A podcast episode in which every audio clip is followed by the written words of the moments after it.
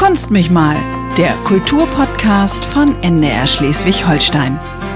Ja, moin und herzlich willkommen zu Kunst mich mal, der sechsten Folge des Kulturpodcasts von NDR Schleswig-Holstein. Zurzeit findet wenig statt, weder die Museen, die Theater noch die Musikbühnen werden bespielt. Da habe ich mir gedacht, wir fragen mal jemand, der mit Film zu tun hat. Wie sieht's denn da aus? Wie wird produziert? Was lässt sich an Drehbüchern schreiben? Zu Gast Michael Söth. Moin, Michael. Moin. Wir sitzen hier in einer Leuchtturmwärterwohnung direkt auf dem Deich. Den Ort habe ich gewählt, da ich mir dein filmisches Övre angeschaut hat und da kommen doch viele Titel mit Deich vor. Deich Elvis, Deich King, Deich Bullen, das letzte große Projekt. Woher kommt eigentlich die Liebe zum Deich? Also ich bin, äh, einen Teil meiner Kindheit habe ich in Elmshorn verbracht und äh, tatsächlich ist ein Ort äh, dort in der Nähe, der heißt Colmar, da habe ich auch fast alle meine Filme gedreht, Ja. äh, in der Nähe von Glückstadt. Und da gibt es tatsächlich einen Deich. Und wir sind da damals als Jugendliche immer mit dem Fahrrad hin, äh, weil wir da mit einer Kiste Bier auch mal unter uns waren, sozusagen. Wie lange fährt man von der Emshorn nach Colmar?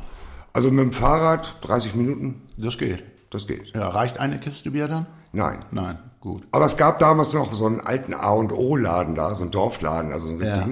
Der war immer froh, wenn er mal eine Kiste verkauft hat. Ja, man, man schaut da auf, auf die Elbe in Colmar. Es gibt so einen, so einen Deichvorplatz, da ist auch noch ein Imbiss. Das ist eigentlich ganz idyllisch da, ne? Und mit einem ganz kleinen Hafen, ganz kleinen Sportboothafen. Ja, den Imbiss gab es damals noch nicht, deswegen Ja. man war schon Selbstversorger. Ja. Aber äh, ja, das war eigentlich wirklich schön. Es gibt auch so ein kleines Stück Strand, also nicht so toll wie hier so Falkenstein oder so, Ja. aber äh, schon so ein bisschen Sand aufgeschüttet und da hat man sich dann halt getroffen. Ne? Also Mhm. das war schon mit Blick auf die Elbe, die großen Schiffe so Richtung Hamburg. Wie hier. Wir schauen Ja, hier auf die richtig. Innenförde und sehen hier auch die großen Pötte, die in den Kanal fahren oder nach Kiel in den Hafen. Und genau, das äh, hat was äh, Beschauliches, Kontemplatives, den Schiffen hinterher zu schauen. Ne? Absolut, passender Ort, den Ja. du ausgewählt hast. Äh, Wie alt warst du da?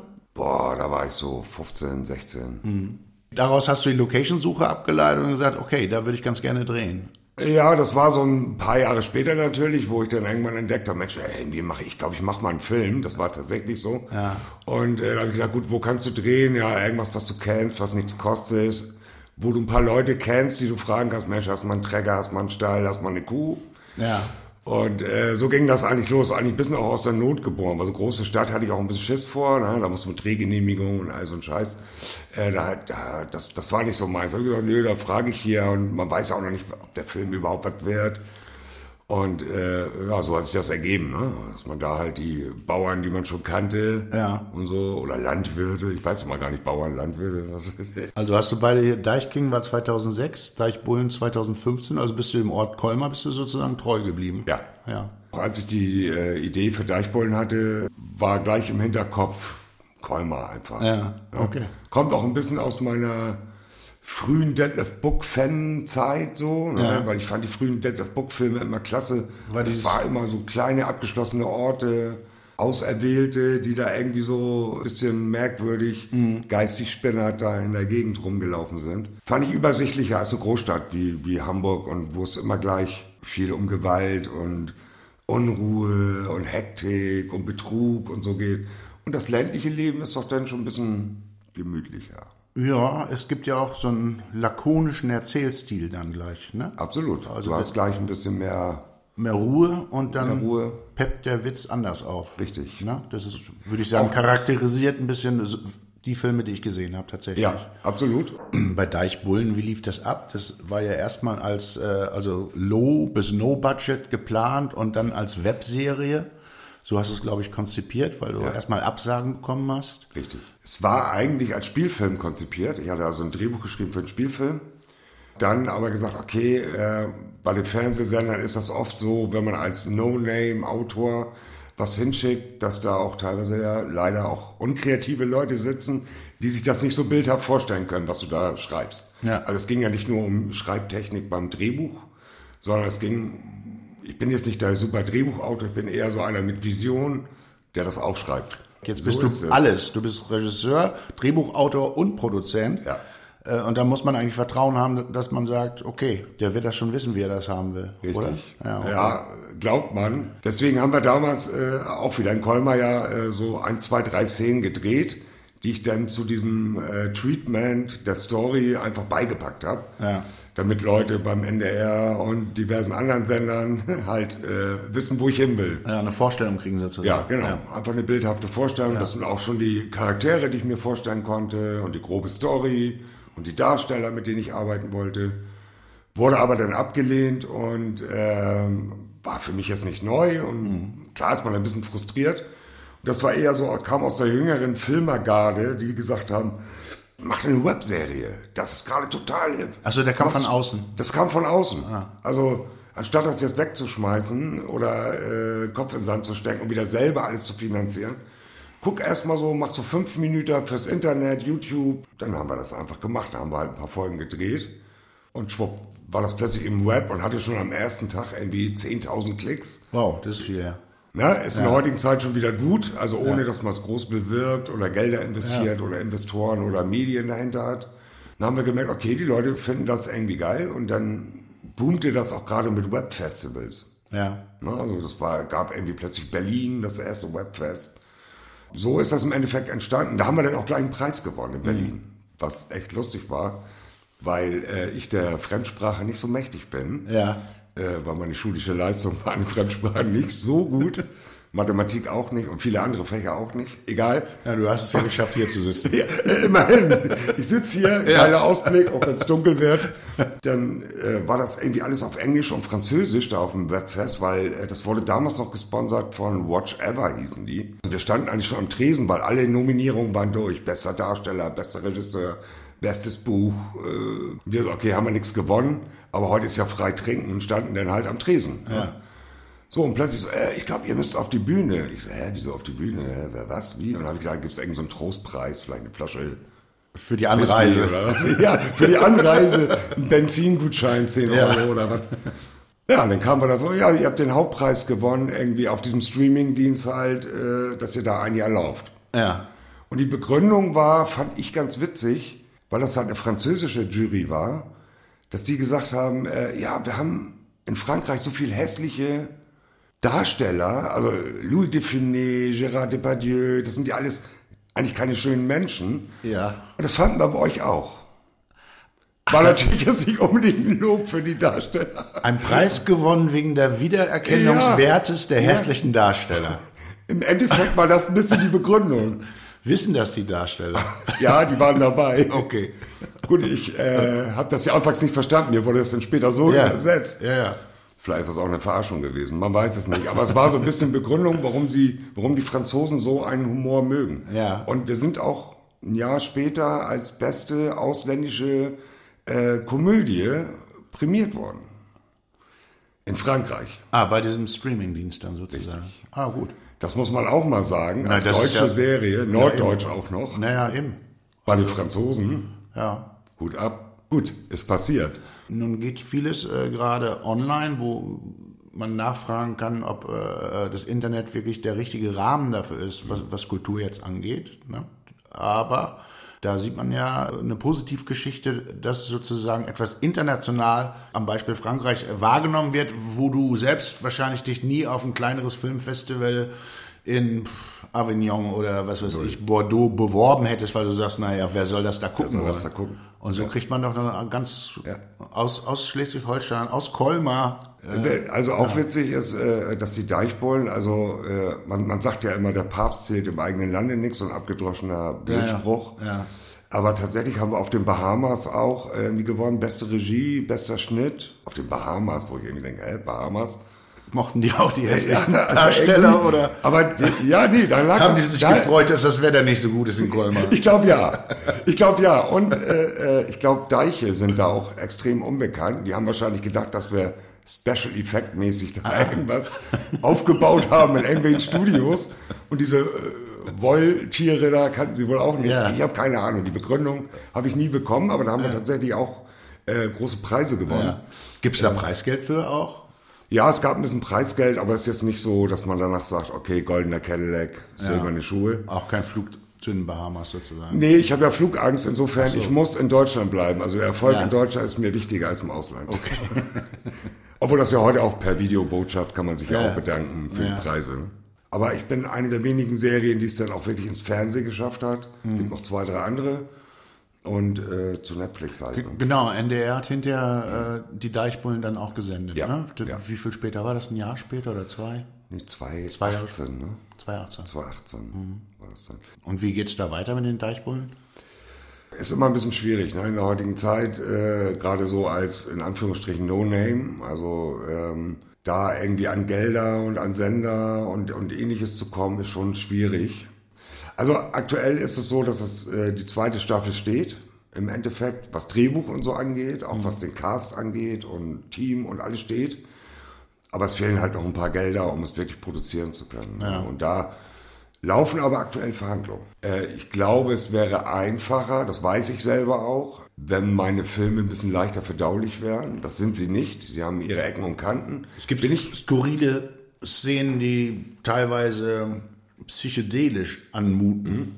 Das könnte abschreckend wirken im Sinne einer einfachen Konsumierbarkeit einer, Absolut. einer Story sozusagen. ist definitiv so. Ja. Ne? Also es ist jetzt nicht absichtlich künstlich herbeigerufen, sondern das ist einfach mein, mein Stil sozusagen. Ich Ja. mache meine Projekte, ziehe ich immer durch und Ja. gibt immer eine Premiere. Und ich habe, und da bin ich stolz drauf, von meinem Erstlingswerk bis heute alle meine Filme immer ins Fernsehen verkaufen können. Also sind immer ausgestrahlt worden. Kann es also so schlimm auch nicht sein. Na eben, ne? ja. Aber es ist halt nicht massentauglich. Haderst du manchmal, dass du denkst, du müsstest, äh, was wäre eigentlich mit mir und meinen Filmprojekten, wenn ich die Schere im Kopf, die mir andere auf den Tisch legen, bei Vertragsangebot umsetzen würde? Absolut. Ich bin echt so ein klassischer Filmemacher und auch wirklich aus Leidenschaft. Also ich bin gerne Autor, ich bin auch gerne Regisseur, ich bin auch gerne selber Produzent. Also ich lasse mir ungern reinreden, aber das ist bei allen Dingen so. Und ich glaube, die Schwierigkeit, äh, das dann im Film plötzlich zu ändern und zu sagen, okay, ich kippe mein komplettes Lebenskonzept und sage jetzt einfach, okay, ich mache jetzt das, was ihr wollt. Wenn ihr sagt, die Kussszene ist zu heftig mit der Zunge, dann lasse ich die Zunge weg, weil ihr das so wollt. Äh, das bin ich, glaube ich, nicht. Ne, Das ist einfach vielleicht auch meiner Generation so revolutionmäßig so ein bisschen geschuldet. Aber mit Sicherheit hadere ich auch oft und denke, okay, du hättest vielleicht schon einen Filmpreis kriegen können. Oder äh, richtig Gelder zum Produzieren, wo du dann vielleicht wieder eine andere Freiheit hast. Ne? Ohne immer ständig dein Team und alle Darsteller auszubeuten. Ja. Aber es gibt auch Leute, die lassen sich freiwillig ausbeuten, siehe Ben Becker. Ben Becker hat eine äh, Rolle in den Deichbullen übernommen, wo er sozusagen nach Colmar kam und äh, eine Spur von Leichen hinterlassen hat. Genau. Ja, in Und- einem sehr äh, schönen Kostüm, kann man Absolut. sagen. Also so prollig, sehr prollig, dass man ihn auf den ersten Blick jetzt nicht erkennt. Bei der Stimme natürlich dann wieder sofort. Und er wollte unbedingt eine Mini-Pli-Frisur Ja. und hat gleich gefragt, ob meine Maskenbildnerin das hinkriegen Das würde. meinte ich mit prollig. Ja, genau, Neben ja. dem Trainingsanzug. Absolut. ja, das war eine, eine seiner Bedingungen. Er hat gesagt, Michael, ich mache da mit, ich find's, find's cool, ich find's geil. Äh, aber ich habe eine Bedingung, ich möchte meinen äh, komischen Assi-Trainingsanzug und eine Mini-Pli-Frisur. Ja. Er hat gesagt, wenn das die einzigen Bedingungen sind, gerne. Also da war ich dann flexibel. Na gut, aber da muss man natürlich äh, produktionsmäßig eine Friseurin finden, die noch Mini-Pli machen kann. Ja, die hat das tatsächlich über Google, glaube ich. Ich will, ich will sie jetzt nicht dissen, aber ich glaube, sie hat irgendwie gesagt, hä, was ist das denn? Die war sehr jung. Das ist ja schon 40 Jahre her, glaube Ja, ich. absolut. 80er. Zum Glück ist das her. Ja. Planst du für nächstes Jahr schon? Also ich plane schon, weil äh, ich gerne mit kleinen Teams arbeite. Also bei mir muss man sich das nicht so vorstellen, dass da so 30 Leute im Hintergrund, wie man das von großen Spielfilmen kennt oder von richtigen normalen Produktionen. Äh, da gibt's auch keine Sonderregeln. Also hier, oh, da kommt Herr Dingsbums oder Frau Dingsbums, die hat jetzt einen extra äh, Frühstücksraum oder sowas. Wir essen alle an einem Tisch. Wir trinken alle an einem Tisch. Ja. Wir liegen auch alle unterm Tisch, Ja. wenn es mal so kommt. Es ist immer Filme machen im klassischen Sinne. Das war aber auch schon äh, in meinem zweiten Film Bauernfrühstück, der übrigens nichts mit Deich zu tun hat, aber hier ja in Kiel gedreht wurde, äh, äh, ein Dirk Bach oder so, ne? wo alle gesagt haben, oh Gott, das ist voll die Diva, mit dem kannst du nicht drehen. Den hast du hier im Freilichtmuseum gedreht. Genau, das war ja hier im Freilichtmuseum, war auch ein ziemlicher Molsee. Flop, der Film. Äh, aber da, da war auch äh, viel geistiger Müll bei. Aber das waren äh, trotzdem immer Leute, die ich von vornherein eingenordet habe, egal welchen Namen die hatten. Also auf der einen Seite brauchst du die, äh, sagen wir mal, das, was man Autorenfilmer sagt, Ja. nämlich alles in der Hand zu haben, die Kontrolle. Auf der anderen Seite äh, ist ja der Teamgedanke wichtig. Also kommen ja zwei unterschiedliche Aspekte zusammen, ne? Absolut. Ja. Das macht es auch teilweise schwierig. Ja.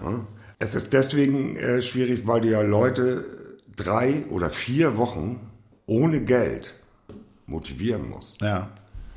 Das ist in der heutigen Zeit, hört sich erstmal einfach an, aber ist es nicht. Das hört sich weil, für mich nicht einfach nein, an in der heutigen Zeit. Nee, und äh, das schaffen viele schon mit Geld nicht, Leute zu motivieren. Eben, ja. Wie soll es ohne Geld funktionieren? Deswegen ja. bin ich immer wieder extrem stolz, wenn man dann nachher doch ein fertiges Produkt hat. Mhm.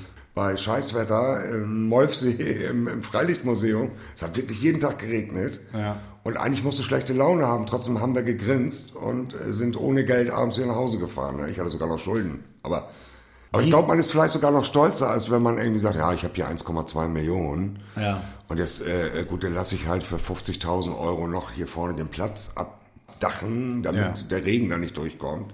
Mhm. Nee, dann drehen wir halt bei Scheiße. Ne? Haben die bei Apocalypse Now auch. Witzigerweise war ich auch gerade bei Apocalypse Now und dachte an Francis Ford Coppola und, ja. und die, die zwölf Helis, die da durch die Gegend fliegen. Richtig. Die muss man auch erstmal organisiert bekommen. Ne? Absolut. Ne? Wobei man sagen kann, der Film hat ja in der Produktionsgeschichte wirklich jede Budgets, die einst veranschlagt wurden, überrissen. Kommen wir von Apokalypse Now in die Heutzeit, die manche an eine apokalyptische Zeit erinnert. Absolut. Und äh, zurück aufs Dorf. Wir haben schon gesagt, viel an Kultur findet gerade nicht statt. Museen, Theater, Musik, Filmarbeiten werden wir später noch drüber sprechen, wie die unter Corona-Bedingungen sich vielleicht verändert haben. Was geht, ist gerade lesen. Also die Buchhandlungen verkaufen gut, was vielleicht auch daran liegt, dass die Menschen sich notgedrungen jetzt in die Häuser zurückziehen und dann sich der Literatur wieder zuwenden. Und wir hätten dann einen Literaturtipp von Dorin Pels. Die hat sich nämlich den Roman Unter uns Pastorentöchtern von Claudia Hagge nicht nur durchgelesen, sondern auch mit Claudia Hagge gesprochen. Wie ist es denn, wenn man als Tochter eines Pastors aufwächst auf dem Dorf?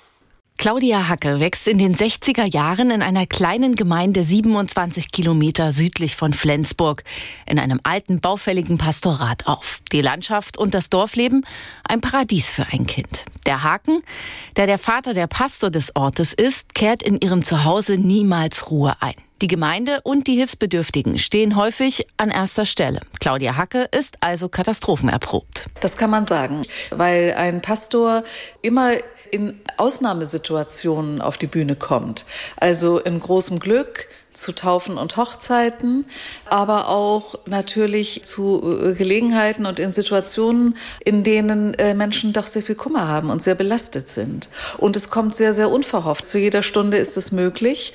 Und genauso war das natürlich auch bei uns. Und auch sonst ist das Leben der Pastorenfamilie mit fünf Kindern ziemlich turbulent. Eine selbstbewusste und sture Haushälterin namens Tante Wally gibt in dem großen 1860 erbauten Pastorat den Ton an. Die Landfrauen zweifeln, dass die Pastorenfrau aus der Stadt überhaupt die Familie ernähren kann. Oder die Nachbarin, die immer zum Briefe vorlesen vorbeikommt. Meine ganzen Freundinnen und, und, Schulkameraden und so, die hatten das eben nicht. Die hatten eben ein sehr, sehr privates Leben, um das ich sie, das gebe ich gern zu, auch zuweilen sehr beneidet habe. Anfang der 70er Jahre zieht die Familie nach Kiel um, weil der Vater dort eine neue Stelle angenommen hat.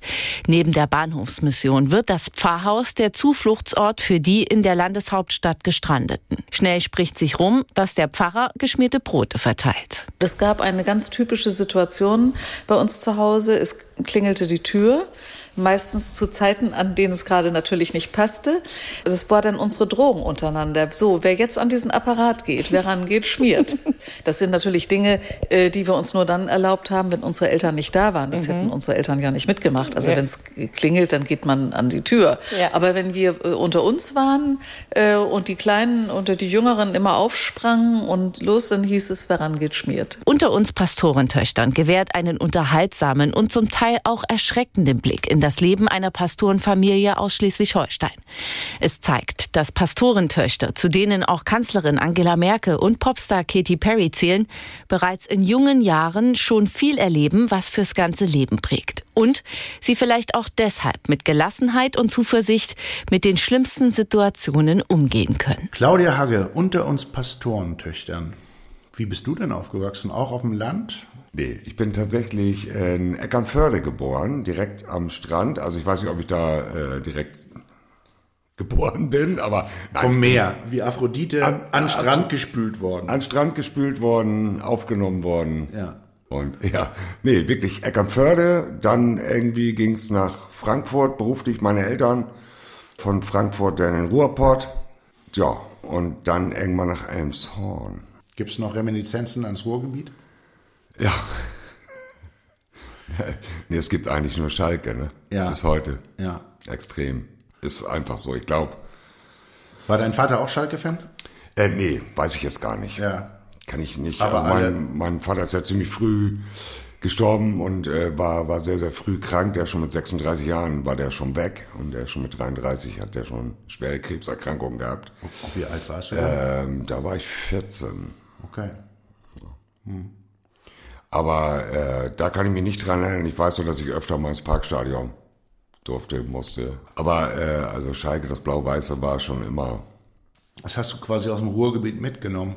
richtig.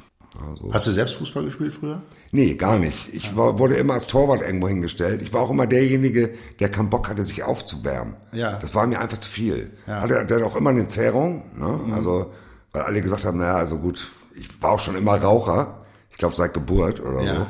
Halt Kohlenpott, ne? Dann rauchst du halt. Da raucht ja alles. Da raucht alles.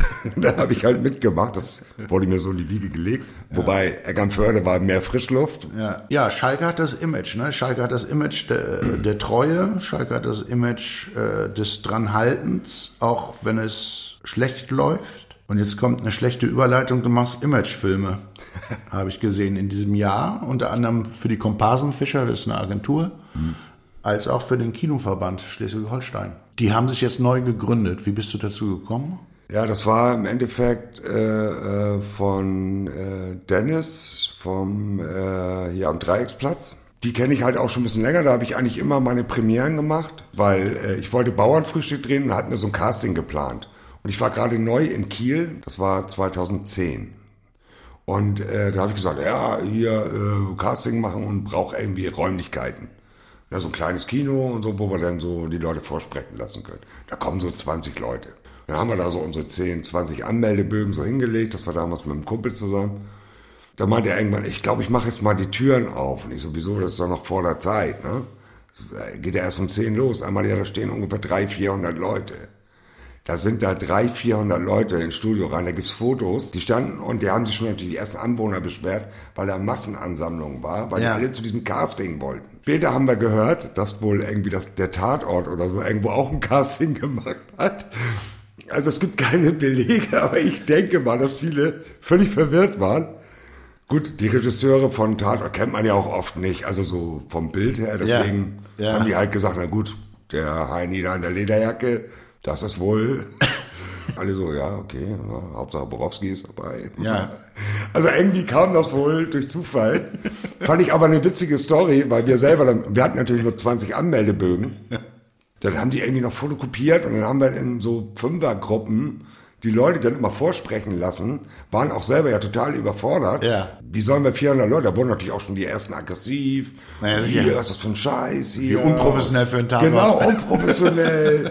wir warten hier seit Stunden, können auch nicht mal unseren Zettel ausfüllen, gibt nichts zu essen, nichts zu trinken. So, und wir so, oh Scheiße. Naja, hat ja im Endeffekt geklappt. Wir haben dann tatsächlich ja ein paar gecastet. Aber Ja. Dennis äh, rief dann irgendwann mal an und, und meinte, ja, wir brauchen halt so von ein paar Filmemachern irgendwie so kleine Spots. Wir wollen uns halt zusammentun in Schleswig-Holstein. Das sind über 200 Leinwände immerhin und äh, Social Media mäßig wollen wir es auch ein bisschen aufbauen, Ja. weil wir Kinos halt alle am Arsch sind. Die haben sich jetzt vernetzt, neu, weil sie äh, unter denselben Bedingungen leiden. Absolut. Warum darf man die Kinos jetzt wieder nicht öffnen, sozusagen? Genau, ne? genau. Ja. Haben wir da was gedreht? Also ich hatte so eine Idee gleich, so habe ich gesagt, okay, Sylt-typisch in Colmar gedreht. Wieder Kolmar. Ja, wieder Colmar, es tut mir leid. Mir fällt nichts mehr ein. Kann auch an meinem Alter liegen. Die Kreativität lässt nach. Gibt es noch einen Autorenfilmer, der immer am selben Ort gedreht hat? Das wäre eigentlich ganz schön. Bin am Überlegen. Wahrscheinlich. Ja gut, Woody Allen in New York. Das, Ja, okay. Okay, aber das sind ja andere Größen, andere Ja. Sphären. Ja. Filmemachermäßig. Nein, aber da, äh, da haben, wir, haben wir eine schöne kleine Idee und die haben wir da auch umgesetzt an einem Tag. Oliver Kleinfeld hat mitgemacht, äh, auch vielleicht bekannt, Krude TV. Jared Dibaba hat mitgemacht, auch bekannt. So, das sind so die beiden. Und Arne Prill. Ja, auch Auch so bekannt. ein, der ist auch bekannt. Kieler Gesicht sozusagen. Kieler Gesicht. Auch seit 30 Jahren in der Kieler Branche. Gesicht und Körper, sag ich immer. Ja. Das eine trägt das andere. Ja, absolut. Nein, aber das sind wirklich drei gute Leute. Das passte super und hat mega Spaß gemacht. Vieles findet jetzt im Internet statt. Das hatten wir schon am Anfang, dass du eigentlich so, als, als das schon mal so ein, der erste Hype war, da eigentlich von profitiert hast mit der Webserie und den Festivals. Sonst findet wenig statt. Und das eine ist ja nicht nur, dass jetzt alles abgesagt wird, ob Museen, Theater oder Livekonzerte. Das andere ist, wie plant man denn überhaupt? Und äh, die Planungsunsicherheit gilt natürlich auch für Schleswig-Holstein Musikfestival. Der Intendant des Schleswig-Holstein Musikfestivals, Christian Kuhn, hofft auf das nächste Jahr und plant mit Open-Air-Konzerten. Wie das aussieht, hat Thomas Krake in Erfahrung gebracht. Hätte er doch nur eine funktionierende Kristallkugel. Christian Kuhnt hat das Programm fürs nächste Jahr zwar so gut wie fertig, aber der Festivalintendant hat keine Ahnung, ob es sich wie geplant verwirklichen lässt. Er würde so gerne in die Zukunft sehen können. Unbedingt. Ich möchte gerne wissen, wie viele Menschen dürfen wir in der Musik- und Kongresshalle in Lübeck, im Kieler Schloss, im Flensburger Deutschen Haus, in Itzehoe im Theater willkommen heißen. Das ist für uns ganz schwierig und das ist weder eine besonders künstlerische Herangehensweise noch eine befriedigende. Es ist einfach nur wirtschaftlich notwendig, dass wir so grob eine Ahnung haben, mit wie viel Einnahmen aus dem Verkauf von Eintrittskarten können wir rechnen.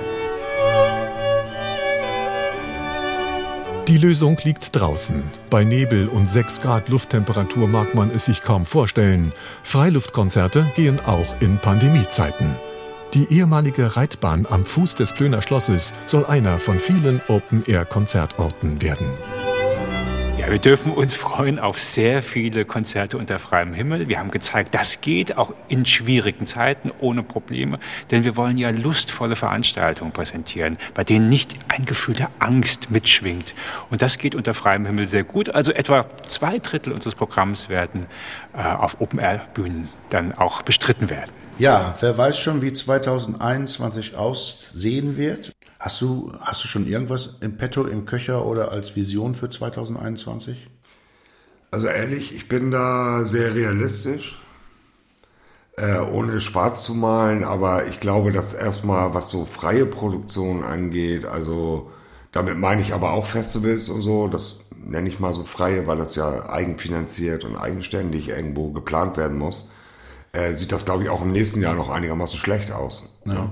Keine Versicherung, die irgendwie dich abdeckt. Das gerade, äh, wenn ich jetzt auf meinen Bereich äh, schaue, klar könnte man produzieren, aber wenn da ein Corona-Fall auftaucht, kannst du die komplette Produktion in die Tonne kloppen Ja. und es äh, übernimmt keiner die Kosten. Wenn du jetzt aber schon Hälfte des Etats verbraten hast, dann hast du ein echtes Problem. Allein Ja. das Risiko, wer kann das gehen? Ne? Hast du so etwas wie einen Lieblingsgegenstand? Ähm, nein, Nein. habe ich tatsächlich nicht.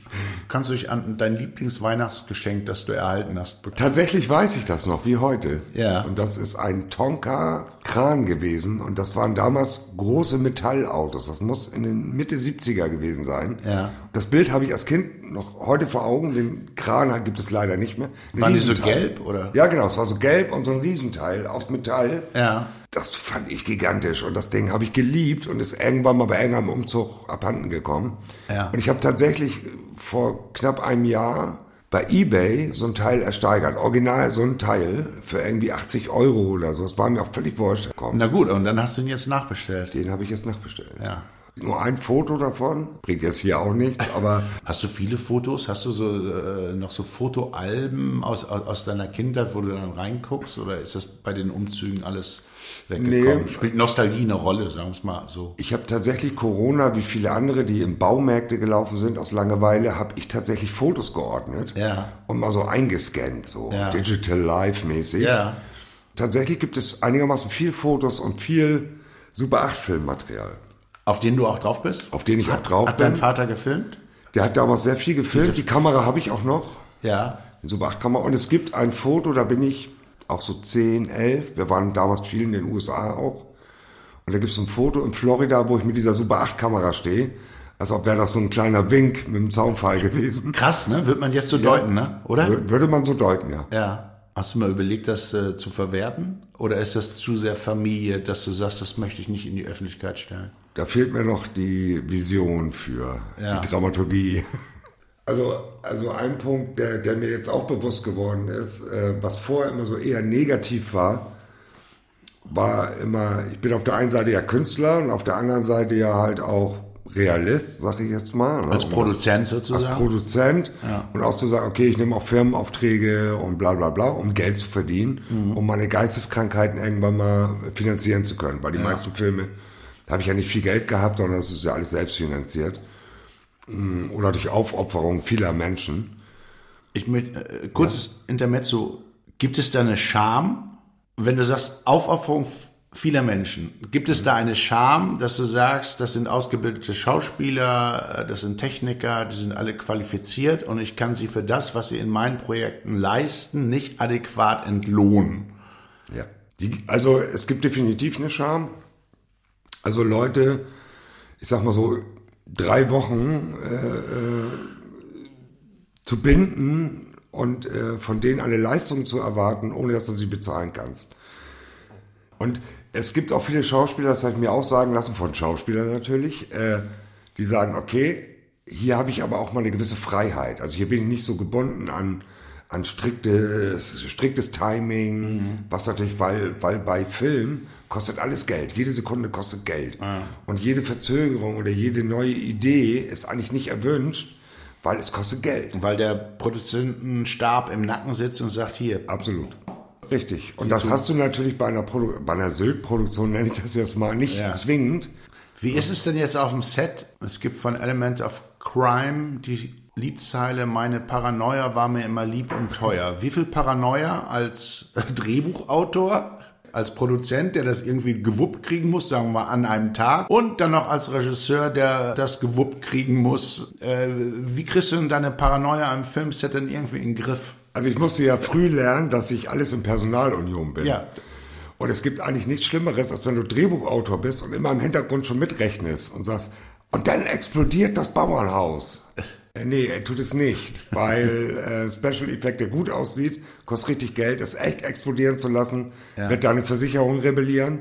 Also sagst du, äh, okay, du schreibst die ganze Szene schon kleiner. Also und dann äh, bist du am Set und musst deinen beschnittenen Kram auch noch irgendwie groß machen. Also du packst das wieder aus, ist extrem schwer. Also du kämpfst mit, mit drei Personen, wie du es gerade eben gesagt hast. Du kämpfst innerlich mit drei Personen. Also Schizophrenie ist da angesagt.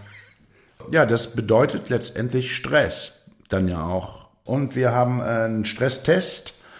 Und zwar möchte ich konfrontieren mit drei Filmzitaten. Und du sollst mir sagen, aus welchem Film die sind. Selten hat sich Freude so lautstark vermittelt. Es wird oft behauptet, es gab, es gab mal so einen Kneipenquiz in Emshorn. Das, und äh, immer wenn Filmfragen kamen, haben immer alle zu mir geguckt und haben gesagt, das muss der Söd wissen. Ja. Ich so, nee, der Söd weiß das nicht. ja. Kommen wir zu die, zum Stresstest Filmzitaten. Okay. Louis, ich denke, das ist der Beginn einer wunderbaren Freundschaft. Und ich soll jetzt sagen, welcher Film das Ist fies, ich weiß. Ah, das ist echt fies. Aber tatsächlich. Nee, warte. Äh, Louis. Louis Clark, Superman? Völlig falsch. Nee. Zur Auflösung, das ist Casablanca, das Ende von Casablanca, wenn Humphrey Bogart zum Polizeichef sagt, äh, nachdem der Flieger ab ist und er seine Okay. große Liebe hat fliegen lassen, sagt er, äh, gehen Sie in den Nebel, das ist die Schlussszene, und, und dann äh, Louis, ich denke, das ist der Beginn einer wunderbaren Freundschaft. Bin ich immer eingeschlafen. Ja. Zweites Zitat. Oh oh. Alles, was du besitzt, besitzt irgendwann dich. Ach du Scheiße. Gesprochen hat Brad Pitt in der Rolle von Tyler Durden. Habe ich alles nicht gesehen. In dem. Film geht viel kaputt. Fight Club. Aber du siehst schon, ich bin in der Filmsache. Ja, aber es heißt ja Stress, das heißt ja nicht, äh, das haben sie gewonnen. Ach so, schade. Ich bin doch nur ein Mädchen, das vor einem Jungen steht und ihn bittet, es zu lieben. du Scheiße, Mickey Maus. ich weiß es nicht. Mickey und Minnie, erste Love Story. Ich habe keine Das war Notting Hill 99, Oh, sowas habe ich nicht geguckt. Julia Roberts to Hugh Ich mag Grant. weder Julia Roberts noch den, den Mufti da. Wie, wie, wie heißt er noch hier? Hugh Grant? Genau. Mochte ich immer nicht. Ich nee. weiß nicht warum, der war mir immer unangenehm. Mhm. Und sie war mir auch unangenehm, bis heute. Na, du bist ja ausgezeichnet worden für die außergewöhnlich äh, hässlich, hässlich wollte ich gerade vermeiden. Nein, ich auch. Unansehnlichen äh, Darsteller in Frankreich. Deshalb hat man vielleicht mit äh, Schauspielern wie Hugh Grant und Julia Roberts nicht so viel an der Hake. Zu hübsch. Ja. Zu schön, um wahr zu sein. Zu schön, um wahr zu sein. Also ein Lieblingsfilmzitat in dem Sinne hast du gar nicht. Nee, außer Shit heißt Scheiße, aber es ist aus Deichbullen. Ja. Von Zachi Neu. Ja. Hast du denn einen Lieblingsfilm, wenn du kein Lieblingszitat hast? Ja, tatsächlich. Oh Brother Beato. nee, das ist lustig, weil äh, George Clooney mochte ich null. Ja. Und der hat eine extrem komödiantische Ader, die ich nicht erwartet habe. Ja. Und das hat mich so überrascht. Draußen ist es dunkel geworden, es ja. fahren immer noch Schiffe vorbei, der Leuchtturm ist auch noch zu sehen. Und ja, danke. Kunst mich mal mit Michael Söd. Ja, ich bedanke mich auch. Wir freuen uns auf die zweite Staffel der Deichbrunnen. Freut mich. Kunst mich mal. Der Kulturpodcast von NDR Schleswig-Holstein.